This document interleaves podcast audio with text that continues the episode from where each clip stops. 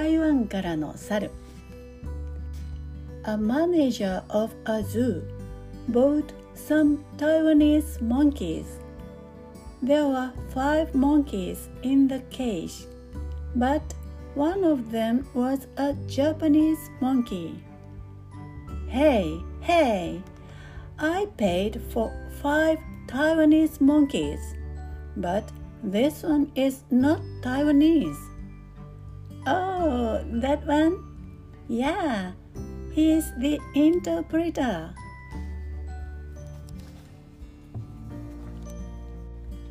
Sushiya no kobanashi. At a sushi bar. Excuse me, chief. Yes, sir. This shrimp doesn't taste as good as the one I ate two weeks ago. That's strange. Oh, they came in on the same day. ケチの金槌 Hey, can I borrow your hammer? No, I don't want to. I'm afraid it will chip. What? You are so mean. A hammer never chips. It's made of steel. Well, fine. I'll just use mine. 少々お待ちください。A man called an airline company and an operator answered the phone. Excuse me, how long does it take to fly from Tokyo to Honolulu? just a minute. Oh, wow, that fast. Thank you. Click. The man hung up. Hebi no kobanashi. Two snakes were talking. Hey, are we poisonous? Yes, we are. Really? Are we really poisonous?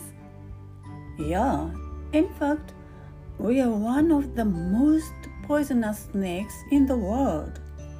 Why do you ask?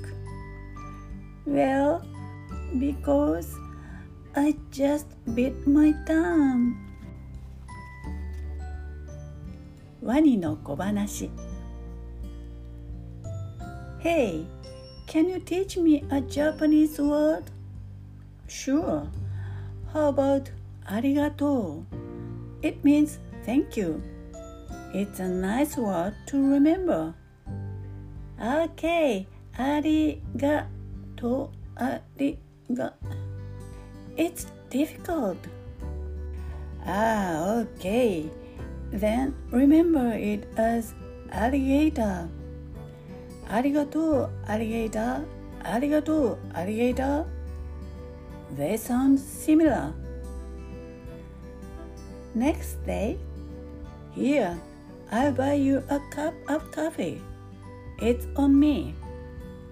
Wow, a crocodile. これはアヒル。A middle-aged lady walked into a bar with her duck under her arm. The bartender looked at it and said, Hey, excuse me, but you can't do that. What? You don't allow ducks in this bar? Well, you can't bring a pig in here. Huh? Are you blind? Does this look like a pig to you? This is a duck. I know. I was talking to the duck. しゃべる体重計 There was a scale that speaks at a store.